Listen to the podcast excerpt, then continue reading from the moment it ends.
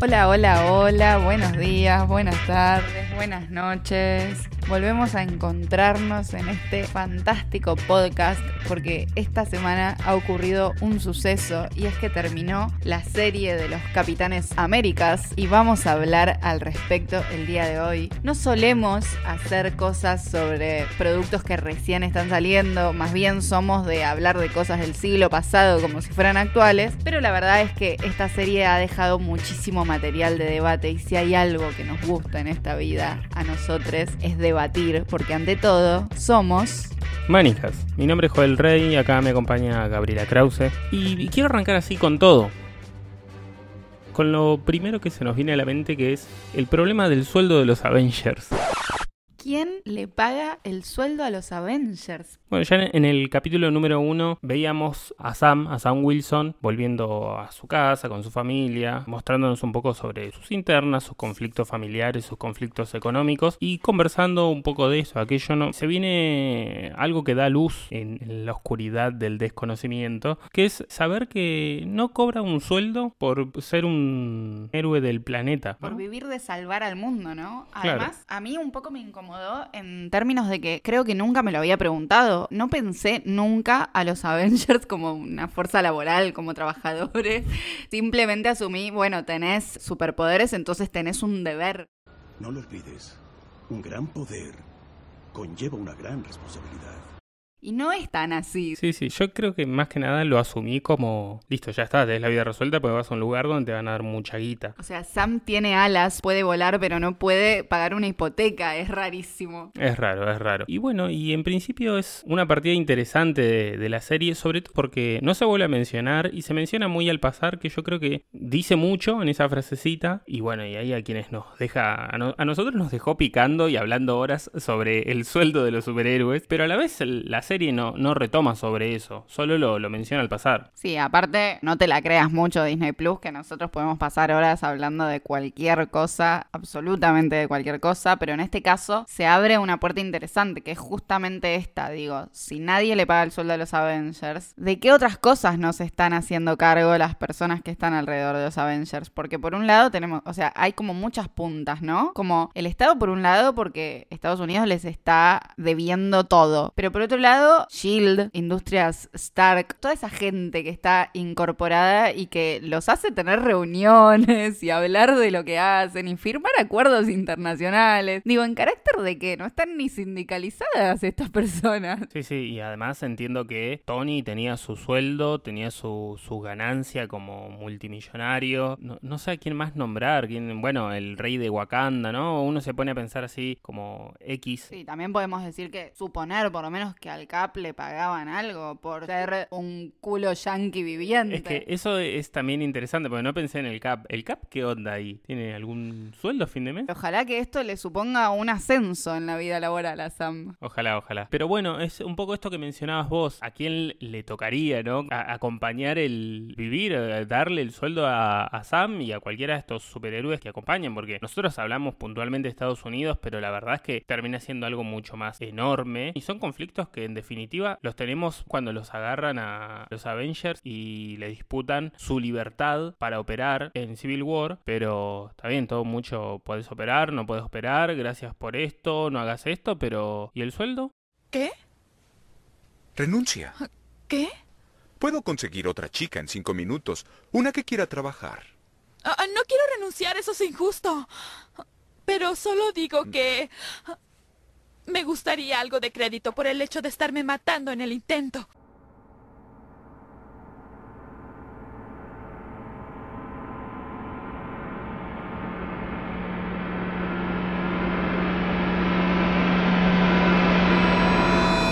Que si bien es algo más global, el sueldo sí le correspondería capaz al gobierno de los Estados Unidos, que es básicamente el que le pone límites y el que le define un campo de acción válido. Entiendo que no pueden ir a todo el mundo como si nada y asumir que tienen jurisdicción. Entonces, si hay un territorio de jurisdicción, creo que ese territorio es el que le tendría que pagar un sueldo. Pero más allá de eso, y ya como avanzando un poco, una de las preguntas también podría ser si es el Estado el que debería encargarse o son las corporaciones que los manejan en estos términos empezamos también a pensar, vimos a Sam yendo a tratar de pelear una hipoteca y de repente nos decimos, ¿cómo puede ser que este tipo que laburó de, tal manera no tiene una vida resuelta? Y cuando surge esa pregunta, también surge el qué onda el Consejo de Repatriación Global, que es claramente una corporación que se la muestra con imágenes de medicina prepaga. Replantee el presupuesto de su actual servicio médico y solo le restará ingresar a Medicorp Argentina. 60% de descuento en farmacia, 100% de reintegro en consultas y pensión sanatorial. Por estas razones, estoy en condiciones de firmarle que le ponemos la firma a la salud. Medicorp Argentina. En medicina privada, todo mejor. Nada. ¿Y qué onda con que haya una corporación haciéndose cargo de esto y no sea el Estado, digo, el Estado, y acá ya podemos hablar de la ONU capaz, o sea, ¿qué onda los gobiernos de todo el mundo que no se están haciendo cargo de que hay millones de personas que volvieron de un día para el otro a la vida y ya no tenían nada? ¿Y qué onda que no se están haciendo cargo también de los desplazados, de cuando le quisieron devolver las cosas a la gente que volvió? No sé, me da la sensación de que en Avengers es una constante la ausencia de Estado. Yo entiendo que también vivimos en un país que nos tiene acostumbrados a las políticas públicas, pero también entiendo que no puede ser que no haya ni un poco de intervención estatal en algunos asuntos, como ser la desaparición de la mitad de la población mundial. Me destruye porque lo estamos politizando a un nivel que acá queremos queremos tiro, queremos uh, tanos volando, marcianos, no, no queremos política. Muy politizada, muy, muy, muy de izquierda, demasiado, demasiado. Personalmente creo que está bastante insertado el, el, protagonismo del Estado, como en situaciones, no sé, por mencionar, en Iron Man 2, cuando le hacen un juicio a Iron Man diciendo, bueno, vos tenés estas armas, estas armas, ahora se las tenés que dar al Estado, toda esta inteligencia es importante que la tengamos nosotros, y él no se las quiere dar, pero se ven eh, muchas situaciones así. Coincido, o sea que el Estado está solo interesado en transacciones bélicas, porque... Pero claro que sí, Gabriela, claro que sí. Pensando también esto, o sea, yo puedo ya nombrar a los estados, o a Estados Unidos por sobre todo, como el villano de Marvel, podríamos decir. Pero además, creo yo que hay varios villanos más. Y de estos villanos que al menos nos presenta esta serie, tenemos dos, entre los varios que hay, hay dos que son muy los protagonistas, que son Carly o los, los sin banderas. Después tenemos al Capitán Trucho. Sí, y que es muy interesante cómo lo arrancaste a plantear, ¿no? Porque mencionás esto de que para vos Estados Unidos es el gran villano de Marvel, y después mencionás a estos dos villanos muy marcados, que son dos víctimas de Estados Unidos, en cierta forma. Digo de Estados Unidos porque entiendo que Carly es extranjera, pero que Estados Unidos la está persiguiendo igual en su lucha por recuperar la dignidad de vivir una vida. Recuperar o tener por primera vez, porque no nos consta las realidades de esas personas tampoco, muy politizada, muy, muy, muy de izquierda. Estos villanos que estamos identificando son víctimas de Estados Unidos, lo plantea el falso Capitán América cuando está en esa audiencia rarísima que le arman y dice, ustedes me convirtieron en esto, ustedes me hicieron así, ustedes me dijeron que yo tenía que ser así y ahora por ser así me están rechazando, o sea, el nivel de sadismo además. Sí, sí, yo supongo que a la hora de mencionar un poco de, de los motivos que mueven a estos villanos, es muy interesante pensar, en principio, bueno, en Carly, que es la villana, en, Carly y los sin banderas, pensar en, ella como la villana y pensar justamente en que la villana es en principio una, terrorista que viene a, desestabilizar el mundo, que es, si se quiere, un modo muy del, cine de los 90, ¿no? Donde teníamos a uno o a dos superhéroes, o un James Bond, un, un Rambo, un Schwarzenegger en algún papel que iba hacia algún lugar y que él solo se encargaba de desbaratar a una cantidad de maleantes que lo que querían hacer era destruir la paz de un mundo que vivía, si se quiere, en armonía. Casi un retorno a las narrativas audiovisuales de la Guerra Fría, digamos. O sea, como esto de la persona mala es mala porque es mala y vos la ves y decís, che, pero pará, capaz no es tan mala, está pidiendo una casa. Claro, claro. Y sí, y ahí nos encontramos con Carly, nos encontramos con ella y con sus amiguitos, los otros sin bandera, que son supersoldados, ¿no? Tienen el suero de los supersoldados, así que ya los encontramos con una ventaja física, de fuerza, de velocidad, etcétera, que los supone como unos terroristas diferentes. Y tienen una ventaja que es la potencial viralización de su lucha. Están ahí todo el tiempo, Carly chifla y suenan celulares en todo el globo terráqueo. Es, de repente vemos materializado el poder de la hipercomunicación que tenemos a nivel internacional. Aquello que ya en los 90 era llamado globalización, pero que ahora tiene aparatos concretos en cada ciudadano. Me parece que lo incorporan de manera muy interesante. Incluso parece ser más el poder que tienen a través de los celulares que por haber tomado el suero. Es muy loco, ¿no? Pensar que Carly es una influencer. Ya tengo un buen de seguidores y mi canal tiene muchísimas visitas, miles de comentarios. Cada día me siguen más fans, aunque algunos son muy estúpidos. Hacen cada comentario. A algunos les respondo, pero los que me tiran hate los bloqueo y ya no pueden seguirme. Es que a los fans les gusta que los traten mal. Te aseguran de creer que les digo las cosas en broma porque cada día me siguen más y cada día soy más famosa. Qué loco, ¿no? Me da gusto que seas popular en el internet, pero ¿y la escuela? ¿Cuándo vas a regresar a la escuela? Hablando de Carly, justamente tenemos a una muchacha que eh, es la representación de muchísima gente que se ha caído del sistema, porque hay una nueva realidad, un mundo que se empezó a construir a partir del chasquido de Thanos, que durante cinco años trató de supurar sus heridas, de continuar con un mundo, y que de repente de la nada vuelven a aparecer todos, que en ese aspecto podemos mencionar a otros villanos que son, vienen a ser los Avengers. Hay que ver si directa o indirectamente, si intencional o o inintencionalmente, pero son quienes provocan una nueva crisis y no es tanto porque la provoquen, pero ¿qué hacen? después de hacer eso? ¿Por qué no se están haciendo cargo de que aumentaron las brechas de la desigualdad a límites insospechados anteriormente y nadie está haciendo nada al respecto? Wanda está encerrada en una ciudad falsa teniendo de esclavo a todo un pueblo. Estos dos están ahí defendiendo las barras y las estrellas yanquis más que nunca andás a ver por qué, además, qué les dio Estados Unidos. Digo, están todos en, un cumpleanito, bueno, después tenés un par que se murieron, otros que estaremos esperando a ver qué pasó. Pero qué onda que nadie se está haciendo cargo de esto. Es de un nivel de desprolijidad que, pero ni yo me atrevía tanto y soy desprolija con ganas, o sea. La cuestión es que tenemos a, a Carly que en principio lo que la mueve podemos decir que es sostenible. Es, bueno, algo que a nosotros siempre nos gusta es que tener un villano que se mueva por algo que lo convenza, que transforme su, realidad si se quiere, ya sea con intereses más o menos egoístas, que se sienta atravesado por un fin que en definitiva lo va a cambiar en algo y no como esa idea de tal es malo porque es malo. Y en ese aspecto, la maldad de Carly y de sus secuaces, vamos a decir, es simplemente tratar de romper una estructura, ir y golpearle la puerta a gente que la expulsó y decir, bueno, loco, estuvimos tratando de ser amables, nos sacaron del sistema y venimos a pedir en definitiva nuestros derechos, queremos que se nos escuche. Claro, es como, en resumidas cuentas, un qué pasaría si los nadies por fin fueran escuchados, ¿no? Por eso también es que entendemos que tiene muchísima repercusión, o sea, hay muchísima gente que se siente identificada con las motivaciones de Carly. Podemos decir que aparte la consigna, digo, el eslogan, un mundo, un pueblo, es recontraconvocante. A mí me convoca.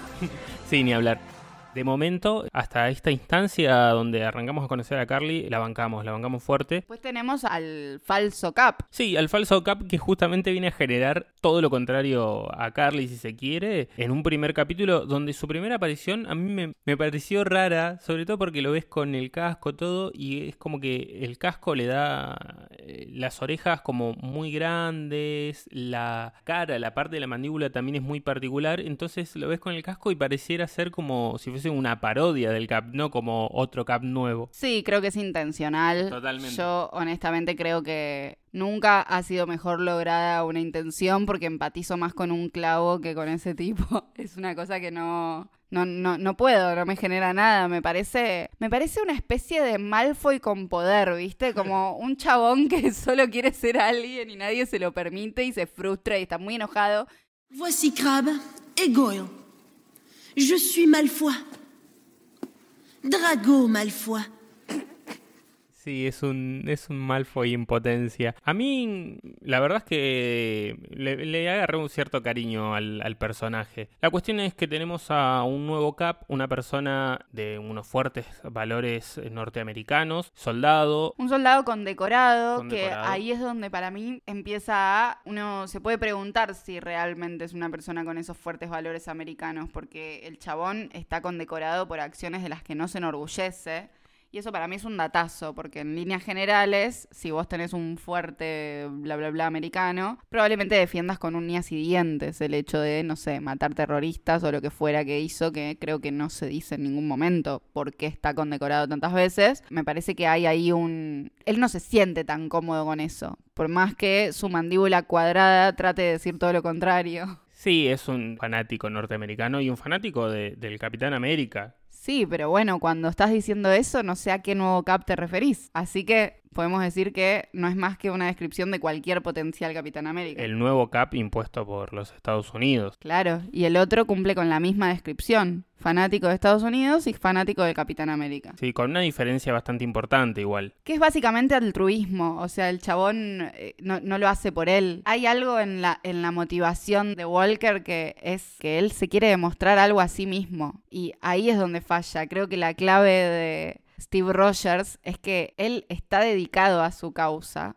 Él no está tratando de demostrar algo. Creo que el problema con este Walker es ese, que él está tratando de demostrarse a sí mismo algo. Capaz, no sé, yo capaz hasta queriendo lavar la culpa de eso que ha tenido que hacer para condecorarse y de lo que no está orgulloso. Bienvenidos a este nuevo encuentro de Hablemos sin saber, esta verdadera papelera de reciclaje de la ignorancia. Ignorancia por parte de ustedes, porque de nuestra parte nosotros sabremos restaurar lo que es ese cúmulo de verdades que lo invaden a diario y usted no le encuentra respuesta. Y acá sí le va a encontrar la respuesta.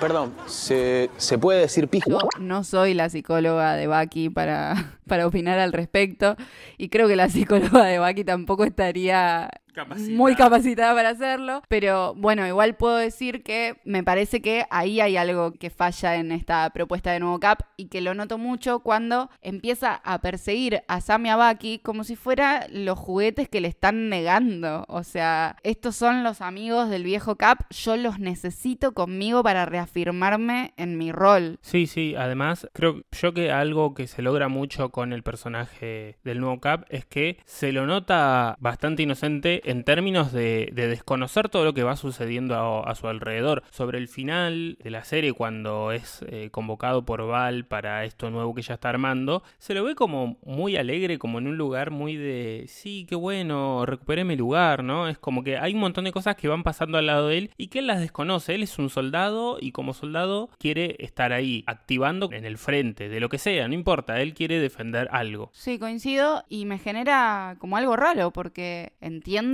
que puedas no estar al tanto capaz de todos los tejes y manejes políticos y, de intereses puntuales que haya alrededor tuyo, pero no sé si se justifica ese nivel de ingenuidad en una persona que no solo vivió mucho tiempo la guerra, sino que la vivió tipo muy en primera persona, ¿no? No vivió en un lugar en guerra, estuvo en la guerra y fue condecorado por acciones en la guerra. Esas condecoraciones siempre están de la mano con haber matado a mucha gente, entonces, ¿qué onda? O sea, ¿de dónde sale toda esa ingenuidad? ¿Cómo se justifica y en dónde se sostiene? Otro lado tenemos a Bucky, tenemos a Sam, que vienen a ser nuestros héroes. Y nos preguntamos, ¿qué es lo que motiva a nuestros héroes? Yo podría decir que ellos se preguntan lo mismo, y no solo ellos, los guionistas todavía se están haciendo esa pregunta porque ni noticias.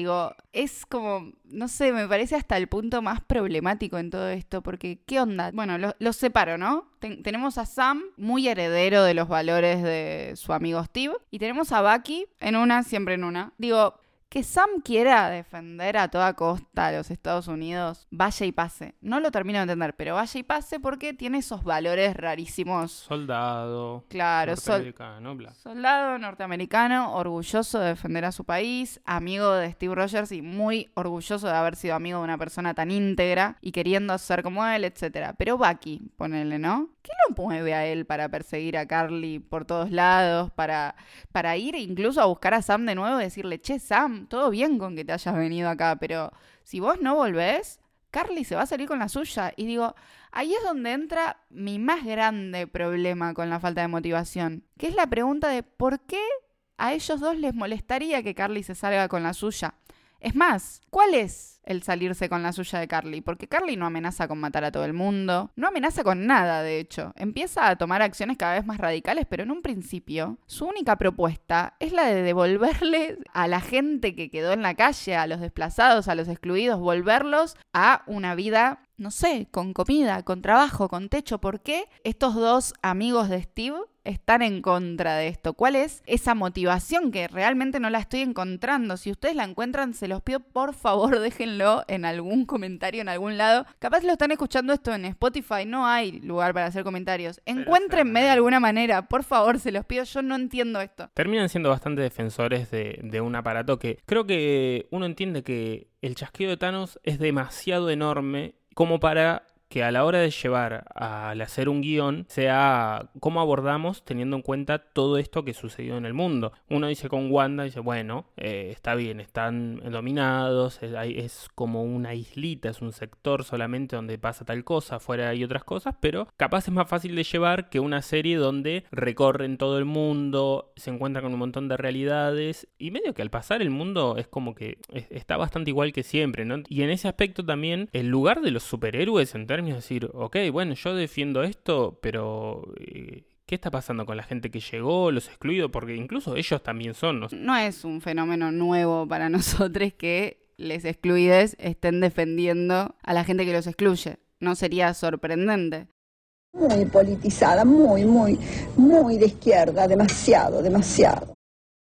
Esta gente conoce un poco desde adentro los manejes, entonces no puedo entender que convivan. Igual quiero ser justa porque también la realidad es que Sam parece en todo momento empatizar un montón con la causa de Carly, pero igual piensa que la tiene que frenar. Eso es lo que yo no entiendo. Él piensa que sus motivaciones están bien, el problema es la forma de accionar. Bueno, me gustaría saber por qué. Porque en nombre de su gobierno, los Avengers han causado un montón de muerte y destrucción. Entonces, ¿Qué es correcto solo de un lado, solo con ciertas motivaciones? ¿Y cuáles son esas motivaciones? Es correcto ejercer la violencia para defender al país, pero no para pelear por tus derechos. Es como una lógica bastante extraña, me parece. Sí, sobre todo pensando en Falcon en su momento, en Sam, que fue perseguido por Iron Man, ¿no? Él, estuvo fugitivo junto al Cap, ahí bancándole los trapos, y también estuvo en ese lugar de que haya un gobierno y un Estado, incluso fue encarcelado por seguir un, una causa, un motivo que estaba en las antípodas del gobierno. Entonces, creo de todas maneras que él siempre intenta acompañarla, decirle, bueno, mirá, hay otras alternativas, etcétera. Pero bueno, la serie lo termina llevando a un lugar donde decir, bueno, las alternativas son o te quedas en el molde o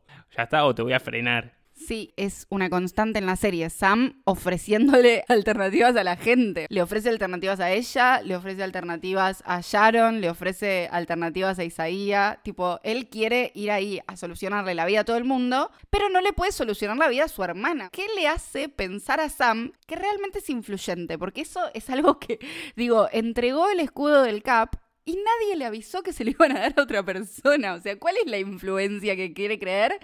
¿Y en qué tipo de universo paralelo que no estamos viendo está viviendo el chabón? sos un Avenger y no podés sacar una hipoteca, ¿no? Es, eh, a partir de ahí, todas las complicaciones que es, mira, todo eso que crees que pasa a tu alrededor, o esas influencias que crees que tenés, no las tenés. Igual en ese sentido es interesante ver esto del poder. Uno piensa en un superhéroe, que es un superhéroe, una persona con superpoderes, o en el caso de todo este universo, también una persona con buen financiamiento de trajes. Pero digo, uno cree que el poder está ahí. Y toda esta serie a mí me hizo mucho sentir que había una intención de poner al superhéroe como un títere de un poder muchísimo mayor, que no le muestra las reglas del juego nunca. Sí, totalmente. Bueno, y hablando de, Sam, surge el gran suceso, y será un gran suceso por mucho tiempo, en Twitter deben estar enojadísimos con esto que ya se sabía, y, y si no se sabía se veía venir, el hombre negro con las barras y las estrellas y el escudo. Puedo empezar diciendo que me gustó muchísimo como ese cóctel cóctel entre las alas y el escudo. Pero igual surgen muchos problemas acá. Siento que se quisieron plantear un montón de discusiones interesantes y no es que quedaron truncas, sino que vieron ahí un cartelito que anunciaba un desvío y se fueron para el otro lado por completo. ¿Qué onda con eso? ¿A qué te referís, Gabriela? No sé, como que sentí que la figura de Isaías vino también a, a- a problematizar el lugar que puede tener un negro en todo este universo de la supremacía blanca norteamericana y de repente decir, vos te crees que a mí me hubieran dejado ser un capitán América, qué sé yo, bla, bla, bla. Sam se va como que parece reflexivo y su análisis es, no, este chabón está resentido. Así que yo voy a demostrar que puedo defender a Estados Unidos. Me cuesta pensar en lo enorme que es para Disney, para Marvel, hacer a un Capitán América negro. Me imagino como esa reunión en la que pensaron los pros y los contras y me imagino que habrán visto contras, tipo pensar en la resistencia que puede haber, digo, hicieron una adaptación de Mulan y Mulan era china y la gente se enojó porque era china, pero el dibujito también, o sea, es Mulan. En todo este clima me da la sensación de que debe haber habido ahí una lluvia de ideas y pensar si convenía o no, porque no creo que nada de lo que hace Marvel sea gratis en ese sentido o que no esté premeditado a la hora de pensar en conservar una audiencia. Pero en ese sentido digo, bueno, por un lado están queriendo hacer un Capitán América negro y no solo haciéndolo, porque la verdad es que podrían haber hecho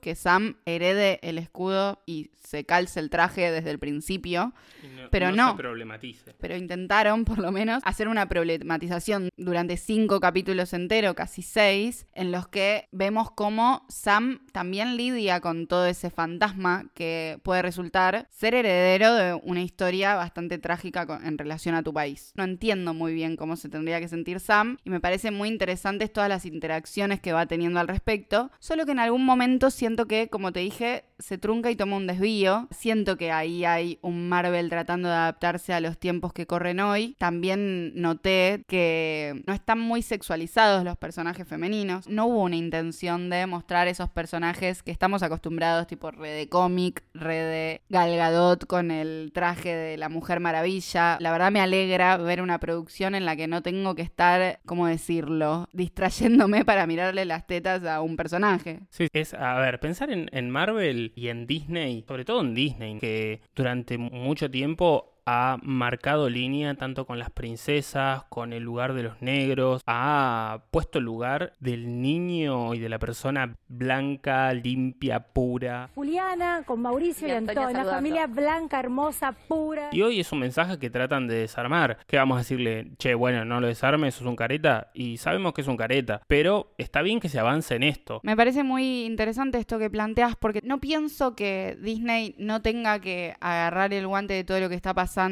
y no es que prefiera que no lo hagan, digamos, y que entonces todo siga siendo rubios de ojos claros, heterosexuales y varones y mujeres con escotes gigantes. Por supuesto que me parece bien que se avance, porque sobre todo pienso en Disney como un constructor de sentidos. Por más que nos estén dando un chupetín y diciéndonos quédense tranquilos por un rato, Hola, antes que nada quiero aclarar que no tengo ningún problema con Disney, ni con las princesas de Disney, ni con los fanáticos de Disney sobre todo, que son muchos y pueden ser bastante agresivos. Interesa que Disney deje de construir en esos sentidos que construía antes y con los que yo también me crié y que me costó muchísimo tiempo desarmarlos. Entonces que ya sea un poco más normal ver este tipo de cosas en producciones, también hace que los chicos empiecen también a ver este mundo como un mundo posible. Y a mí eso me interesa. Sobre todo cuando el constructor de sentido de mi infancia, que era Disney en los 90, hoy en día es el constructor de sentido de todo porque tiene la hegemonía total de las producciones audiovisuales. Si Disney tiene todo, entonces que Disney trate de complacerme, porque si no me trata de complacer, me aplasta. Bueno, solo una persona entre un millón tiene lo que llamamos el gene del mal. Lo tenía Hitler, lo tenía Walt Disney y Freddy Diamante. Entonces tenemos una gran historia, una historia atravesada por la identidad de Estados Unidos. Me parece que por primera vez, por más que sea muy central la figura de Estados Unidos, se contradice un poco con la figura que suele tener en este tipo de producciones. Es muy loco pensar que el problema con John Walker no es que haya matado a un terrorista. A él lo están echando porque la gente vio que él mató a un terrorista enfrente de todos con las vestimentas del Cap. Como que el problema es la obscenidad y no hay nada más obsceno que un escudo con los colores de Estados Unidos matando a un extranjero. Es lo que le sucede a este muchacho. Lo echan por haber matado a alguien enfrente de todos. Lo echan por el mismo motivo por el que lo condecoraron, eso es lo terrible. Totalmente. Solo que una cosa es a la vista de todo y otra cosa es que no te vean. Creo que ya podemos coincidir en que este nuevo viejo Cap es un poco villano, un poco bueno, como que tiene sus momentos. Yo lo quiero, a mí me cae bien. Sí, bueno, a vos te cae bien todo el mundo. Yo sentía que estaban armando personajes muy ambiguos. Por un lado, este Cap, que siento que intentó hacerse un personaje complejo con este chabón, pero por otro lado, Bucky, que viene complejo de fábrica, no, no es una novedad de esta serie. Sam, que me pareció siempre un poco más chato y que ahora también tratan de complejizarlo un poco, pero sobre todo, Carly y sobre todo el nuevo Cap. Hubo un intento de crear personajes ambiguos, pero siento que fueron profundizando, profundizando, profundizando y en un punto quisieron retomar su discurso medio yankee, tiraron toda esa profundización por la borda y el resultado fueron personajes un poquito más chatos de lo esperable, que en donde tendrían que haber sido ambiguos, terminaron siendo contradictorios. En ese aspecto yo creo que más que hablar del nuevo Cap o de Carly, hablo de la serie en sí, que termina siendo la contradictoria en términos de tenían todo para meter quinta y darle para adelante. Y sobre el final ahí aflojaron, aflojaron con Isaiah siendo como como entendiendo si se quiere la situación o, o aceptando si se quiere ahí su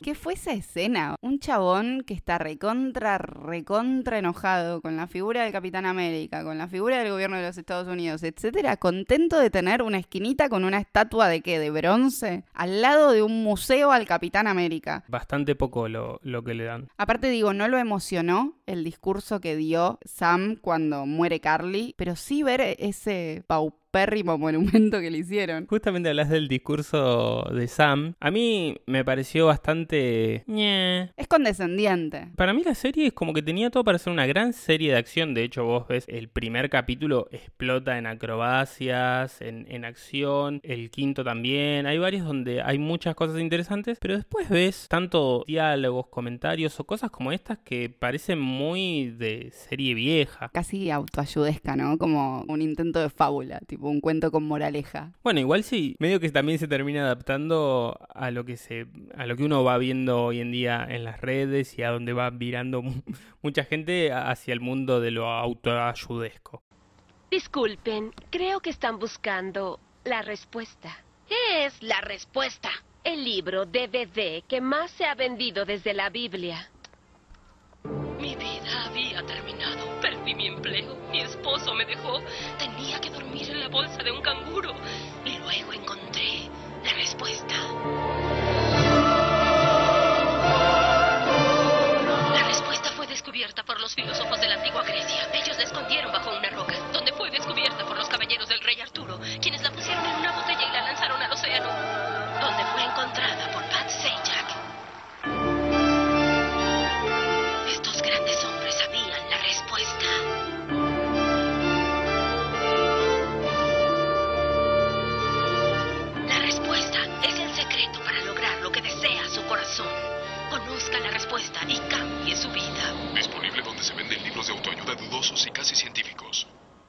Todo en nuestra vida se rige en lo que pueden interpretar de nosotros los focus groups y después convertir en productos, ¿por qué Disney, que es el gigante más gigante del mundo y que probablemente sepa todo, de hecho deben estar escuchando este podcast mientras lo grabamos, no cuando lo subamos? Digo, si ellos pueden hacer todo eso, ¿por qué no adaptarían el tipo de contenido que hacen? Ahora, qué rara decisión convertir en un contenido tan en búsqueda de la felicidad, una serie que tenía todo para hacer muerte y destrucción por todos lados y de una manera muy interesante porque la verdad yo vi el último capítulo y en un momento miraba y dije, fa, qué producción, o sea, qué presupuesto, chabón. Sí, a Sam solo le faltó decir, yo llegué a Capitán América por mis grandes esfuerzos. Vos también podés hacerlo. Yo este traje me lo gané trabajando. ¿No es cierto? Casi parece creer que sentirte excluido es una elección. Isaías está ahí en una, está resentido y yo no me puedo dejar llevar por lo que pienso un resentido. Digo, un resentido que está resentido porque experimentaron con su cuerpo, lo terminaron encerrando para seguir experimentando con su cuerpo, le dijeron a todo el mundo que estaba muerto y tuvo que hacer toda una tramoya ahí para escaparse y vivir toda su vida como un muerto escondido. Si a Sam le parece que no es motivo para estar resentido, como él dice, es porque realmente debe creer que es una cuestión de elección, como que él está ahí no porque justo se cruzó con el Capitán América que le dio algo de valor, sino porque él lo hizo. Sí, en ese aspecto es interesante pensar que la conclusión de la serie tiene más de Sam diciendo, miren qué mal que hicieron esto, eh, el mundo necesita que estemos más hermanados, etcétera, etcétera, a los líderes o Walker o alguno que haya afectado, dañado a todos los que fueron víctimas durante tanto tiempo, que diga, che, loco, de esto estoy arrepentido o me cago en esto, aunque sea, pero no, o sea, en todo momento el que habla es Sam y en este caso, como decís vos, es decir, podemos hacer las cosas mejores, vamos arriba. Dio la sensación de que estaban preparando todo un territorio para hacer algo que al final no hacen. Para mí, en ese aspecto, hay varias cosas que me resultan interesantes. Por un lado, el hecho de que el manto del Capitán América él lo termina tomando. Cuando arranca la serie, entrega el escudo, no se hace cargo del lugar que le da el Cap, pero después él se pone el escudo, carga la posta y, y le da para adelante. Sí, pero eso a mí me parece muy interesante ¿eh? y me parece bien construido. Ahora, lo que digo es, fueron seis capítulos en los que yo sentí que Sam tenía más motivos para no tomar esa aposta que para tomarla. Elige tomarla y la verdad que me da la sensación de que no entiendo cuál fue la asociación que hizo, tipo, cuáles fueron sus análisis de todo lo que fue viendo. No entiendo cuál es la asociación que hace, no, no, no, no lo entiendo, se me escapa. Sí, algo que me resultó muy interesante, que me gustó mucho, es la conversación que tiene Bucky y Sam cuando están ahí jugando con, con el escudo, tirándolo, donde le dice, yo no sé si Steve era consciente de lo que estaba haciendo cuando te daba el escudo. Era su amigo, su compañero, pero estaba bastante lejano. Realmente, bueno, ahí ya también hablamos de, un lugar de, de Steve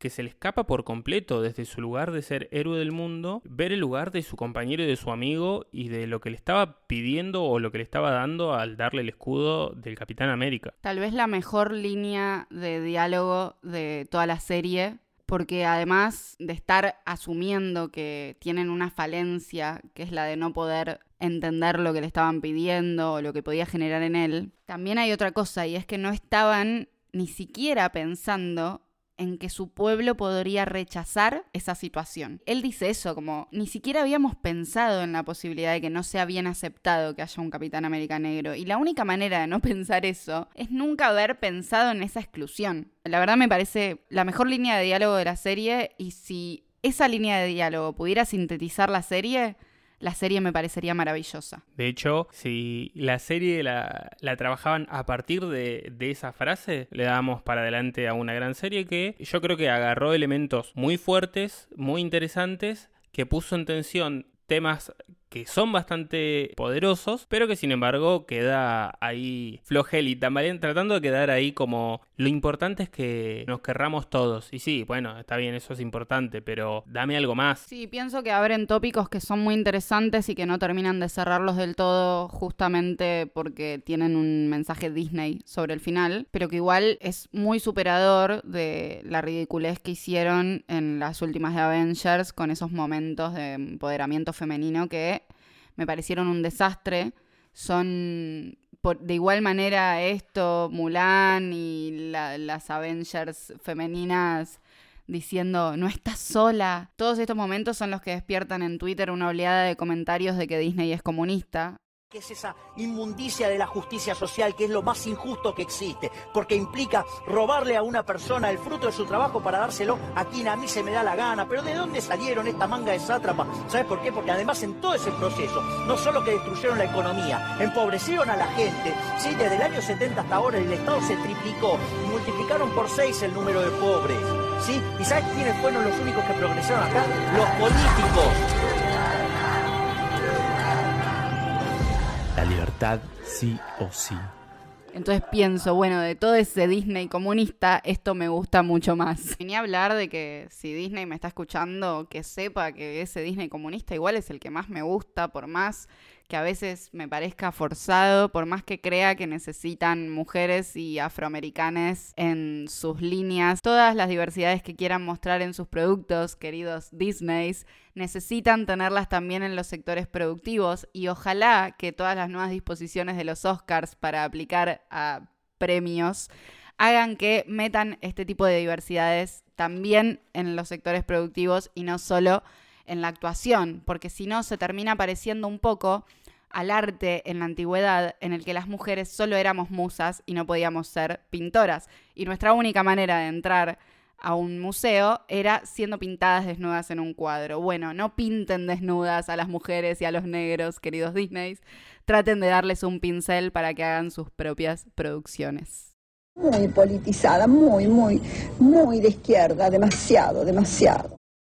Bueno, y después de toda esa explosión de sentimientos que me agarró sobre el final, me voy despidiendo y les recuerdo que tenemos canales de redes sociales donde pueden seguirnos. Están ahí tratando de volver a, a generar contenido más habitualmente. Es raro todo este momento en el que la rutina no, no termina de existir y uno se va colgando, como que pasaron tres días y decís, che, pero no fue ayer que había subido eso.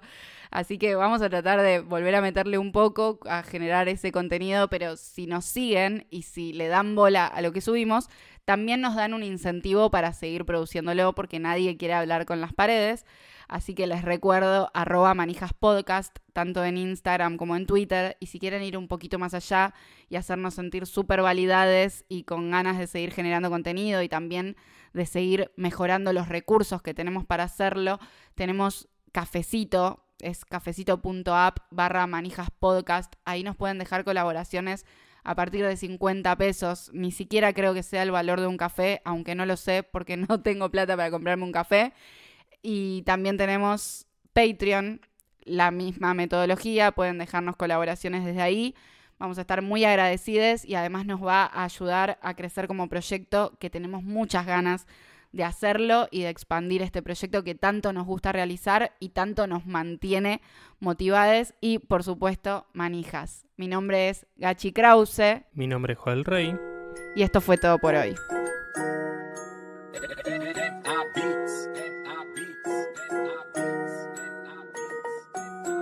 muy politizada.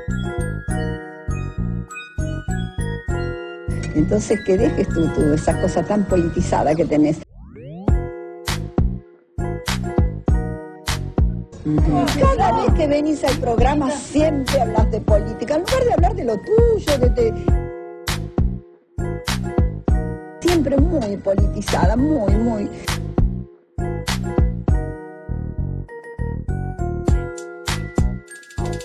muy de izquierda, demasiado, demasiado.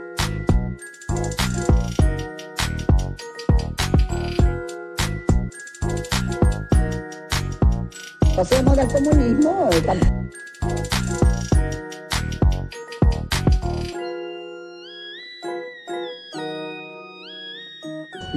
Cada vez que venís al programa siempre hablas de política, en lugar de hablar de lo tuyo, de, de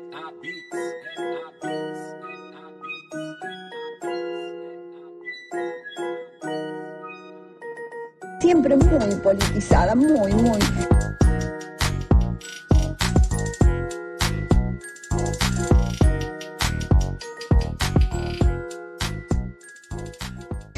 Muy de izquierda, demasiado, demasiado.